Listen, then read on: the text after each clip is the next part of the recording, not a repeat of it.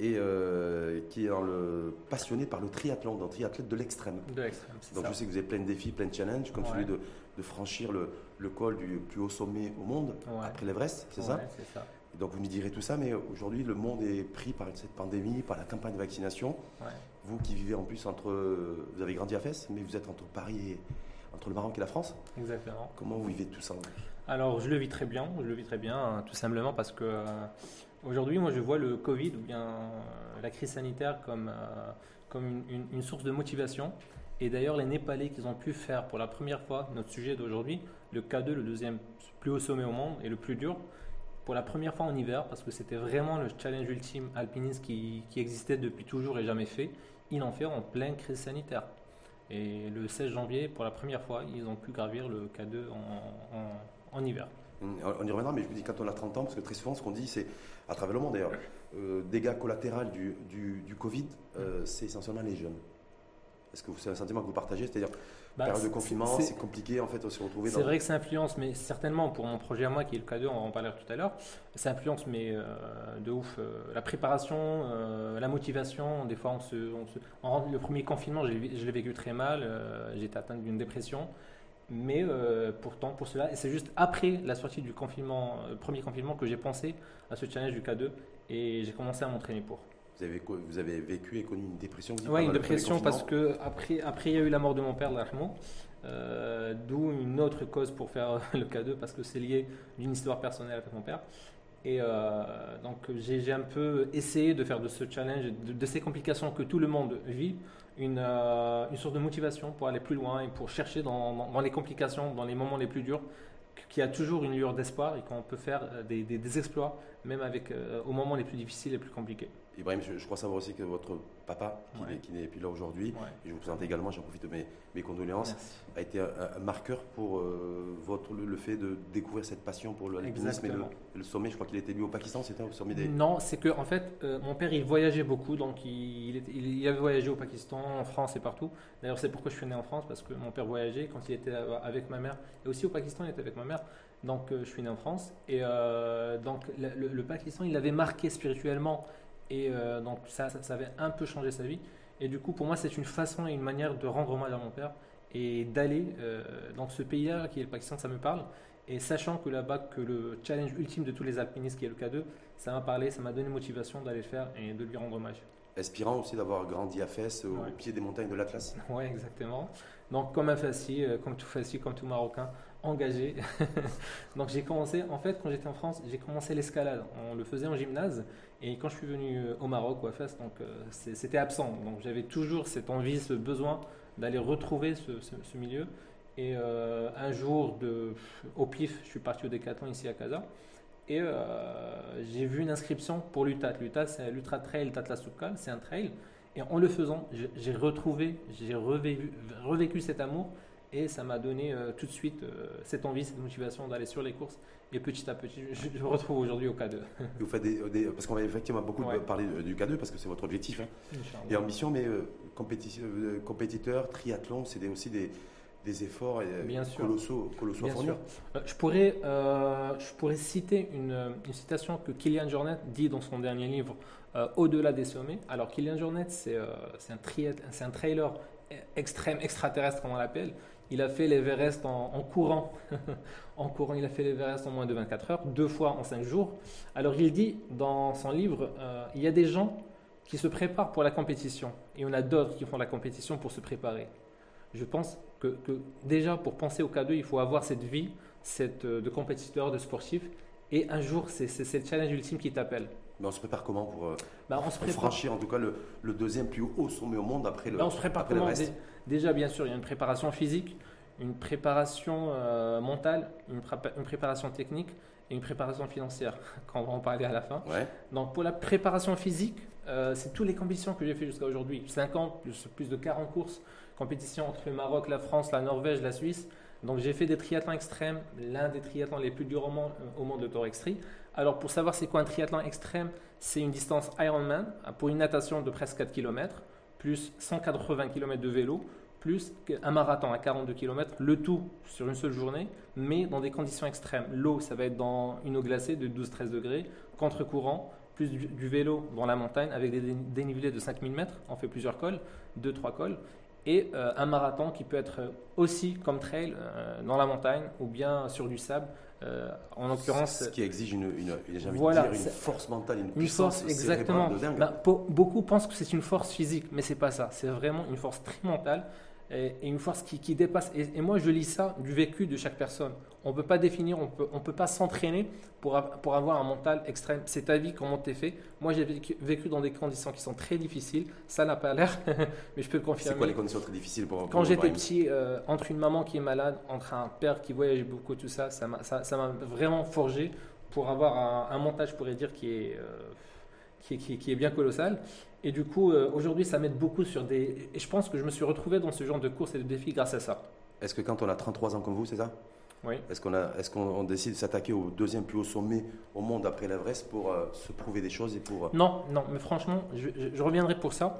Donc, je, je complète déjà la, la question dernière par rapport à, à la préparation euh, technique. Donc, la préparation technique, elle sera dans les Alpes avec des moniteurs français. Je vais faire plusieurs formations à l'ENSA, qui est une école étatique de- d'escalade alpinisme, et euh, avec des formations, bien sûr, avec des moniteurs français. Mais aussi, j'ai plusieurs invitations pour aller au Pakistan et pour aller au Népal pour faire des séjours d'entraînement et d'acclimatation et de faire des sommets. Le parcours normal pour aller faire l'Everest, et, et je dis bien l'Everest, c'est de faire les sommets du Mans, ce qu'on appelle le projet Seven Summit. Moi, c'est pas mon objectif, c'est pas de faire les Seven Summit. Mon, obje- mon objectif, c'est de passer un peu plus la barrière, passer un peu plus le cap pour les Marocains, pour le Maroc. Le Maroc, il a atteint tous les sommets du monde, Hum des continents, mais pour se confirmer comme discipline euh, marocaine sur l'alpinisme, il faut peut-être euh, s'engager sur plus, sur plus haut, et qui est, pour moi, c'est le K2. Donc c'est pas une question de. Non, pas du tout. une question d'ego, hein, mais de se dire voilà, j'ai besoin d'abord d'arriver à me prouver des choses à moi-même. Est-ce que c'est pas cet accomplissement Si- c'était vraiment un, je vais vous dire à quoi j'ai pensé au début. Si c'était vraiment un- une question d'ego ou bien un projet personnel, j'aurais pensé plutôt à faire l'Everest dans un temps record, marocain ou africain. C'est pas mon but. Le but, c'est vraiment d'aller quelque chose pour le Maroc comme citoyen engagé, mais plus loin, euh, un, un nouveau projet que les Marocains ils ont pas. Et je sais, aujourd'hui, je suis engagé sur les réseaux sociaux et, et- et j'a- j'arrive à lire leur amour et leurs rêves à, travers- à travers les messages. Mais je vous jure, Monsieur Rachid, des fois, je pleure en lisant les- les messages Hum, et, et leurs commentaires.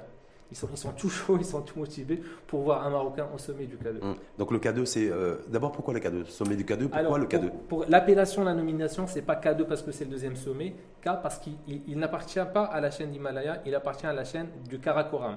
Alors, le Karakoram, c'est entre, ça, ça commence par un K, c'est entre le Pakistan et la Chine. Et au début des, euh, des, des expédi- expéditions euh, alpines, les, les, les, euh, les, scientifiques, ils essayaient de calculer la, la, la, et l'élévation des montagnes, et du coup, ils les nommaient. Donc, je pense que c'était un scientifique britannique, il a nommé tous les sommets qu'il voyait à partir de la chaîne, il les a appelés K1, K2, K3, K5. Et du coup, pour le K2, il l'appelait K2, sauf que tous les autres sommets, ils étaient connus par les villageois parce qu'ils étaient euh, en vue. Donc, ils, ils ont repris, ga- regagné leur, leur propre nomination, sauf que le K2, il était, c'est le sommet le plus nord au monde, parmi les 8000 mètres. Et c'est pourquoi c'est le plus dur, par sa position géographique. Il regroupe toutes les difficultés de tous les autres sommets, et il a gardé le K2 parce que les villageois, ils ne le connaissaient pas, et c'est resté comme ça le K2. Donc c'est en plein cœur du, du Népal? Euh, non, c'est entre, euh, c'est entre le Pakistan et la Chine. Hmm. C'est pas au Népal. Ça n'a rien à voir avec le Népal. Donc, ça- mais euh, je- moi je me dis quand on est, quand on est là, qu'on veut, qu'on qu'on se prépare, c'est pour le 2022, c'est ça? 2022, ben c'est, c'est un- c'est un très ça, grand ça veut dire que ça demande 18 mois de préparation? Préparation physique et financière. Donc financière pour avoir des sponsors, pour avoir, pour avoir un soutien moral et, et financier de par les autorités marocaines, Inch'Allah, j'espère. Et aussi euh, physique et parce que moi je suis préparé physiquement, mais après il y a une préparation technique bien exigeante que je vais faire tout au long, que ce soit au Népal, au Pakistan ou en France dans les Alpes. Est-ce que c'est pas aussi en même temps, euh, Ibrahim, une expédition euh, dangereuse? C'est dangereux, c'est vrai, c'est dangereux, c'est une bonne question parce que beaucoup me posent la question pourquoi tu n'as pas pensé à l'Everest? À part la- la réponse que je vous ai donnée, il y a une autre chose. Parlons d'alpinisme, on parle de la zone de la mort. C'est quoi la zone de la mort? C'est la zone au-delà des 8000 mètres sur l'Everest. L'Everest est devenu une destination un peu commerciale, un peu touristique. Alors pour des amateurs de l'extrême, ils peuvent aller faire l'Everest et quand ils arrivent sur cette altitude de 8000 mètres, il se crée un certain embouteillage. Et les gens, les autres alpinistes, ils n'arrivent pas à rester là-bas sans oxy- oxygène plus de 24 heures. Là, l'oxygène en cette, en cette zone-là, il fait 7%. Donc il vaut mieux aller faire un sommet qui est plus dangereux, mais euh, fait pour des alpinistes que pour aller sur, sur une destination touristique. Mais est-ce qu'il y a une question bête et naïve hein? Est-ce qu'il faut nécessairement prendre une assurance vie avant de. C'est, de, euh, bien sûr, c'est exigé. Euh, dans, dans le dossier de son sûr, on est- on est obligé d'avoir une assurance vie euh, pour le faire. Et d'ailleurs, si on n'a pas cette assurance vie, en cas de péril, on ne sait jamais, euh, les autorités ou bien l'armée pakistanaise ou népalaise, ne va pas se déplacer pour aller vous chercher. Et euh, vous avez, vous avez beaucoup, enfin, incité, en tout cas, vous avez, vous avez fait référence à deux, deux, trois reprises sur la préparation financière également. Oui. Est-ce que ça, ça demande un investissement, un budget à mobiliser à hauteur de combien? Autour de combien Ouais. D'accord. Alors c'est entre 40K et, 60, et 80K, donc en marocain, ma bien 40 ou 80 millions, donc dans- un peu dans les, dans les, dans les environs de 60 millions euh, marocaines, euh, de la part des, de- des équipements qui sont technologiques, qui, qui doivent être sophistiqués parce qu'on parle de la vie humaine, on a déjà trop sur la vie, et du coup, euh, et l'assurance et les transports et tout le... Si on combine tout, c'est combien? En, en, en dirham 60K, 60K, C'est- c'est c'est- soit 600 60 000 000, soit 60 600 000 000 euros. dirhams 60 000 euros, c'est c'est 60 000 euros. 600 000 dirhams. Ouais, ça, Vous les, 600 000 euros. et vous, pour les- vous les avez, vous comptez les avoir vous... Ben, j'ai quelques promesses, ben, je n'irai pas confirmer avec certains sponsors, mais c'est en cours. J'ai des réponses, euh, c'est- j'ai plusieurs pistes, mais c'est pas suffisant. Et vous avez eu, euh, vous avez contacté euh, Nasser Ben Abjilil, qui est Bien sûr, j'ai contacté. marocain Bien extrêmement sûr. connu, qui a- Et je le, re- je le remercie beaucoup. Il m'a vous a aidé. conseillé. Il, m'a- il, il a même revu avec mon, mon dossier sponsoring. Il m'a proposé des idées. Donc du coup, bien sûr, on travaille ensemble. Et euh, pas que Nasser, j'ai contacté tous euh, mes collègues euh, Bouchara et tout le monde. Et voilà, donc on, on, reche- on- on travaille là-dessus. Il faut juste faire passer le message et que les personnes concernées soient bien avisées. Votre rêve, votre kiff, comme on dit, c'est euh, de planter le drapeau marocain de- en 2022 sur le, sur le sommet. de- non, je sais pas, du, du Ouais. K2. C'est en même temps aussi un retour de, j'avais dit un retour de vis-à-vis de votre papa, vis-à-vis des. Oui, voilà, c'est quoi le, c'est quoi le, c'est quoi la, je veux dire, la surmotivation parce que je me dis, il faut Bah, être surmotivé pour ça. Je, vais, je, vais, je vais vous dire un petit secret. Pour les triathlons extrêmes, on parlait de, de force mentale exigeante. Donc, si moi, les triathlons extrêmes, s'ils ne tombent pas le 15 août, je n'allais pas les faire. Pourquoi? Le 15 août, c'était l'anniversaire de ma mère.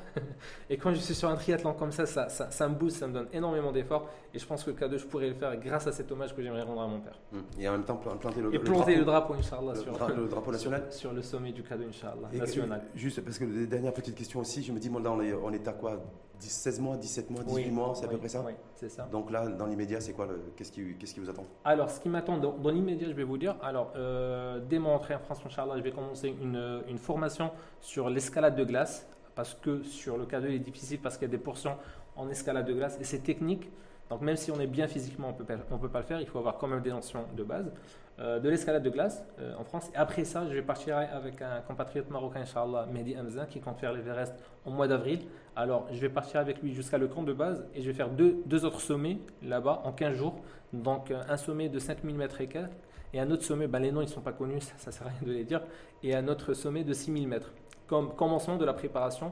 Moi, je vois que la bonne préparation pour un challenge comme ça, c'est de ne pas faire les 7 mètres, mais plutôt d'aller euh, le maximum possible sur cette région, que ce soit le Népal ou le Pakistan, pour s'acclimater et être euh, bien adapté à ces conditions-là. Hum, Et c'est ce environnementales. Exactement, et c'est ce qu'a Kylian Jornet ou bien les autres qu'ils ont fait exactement.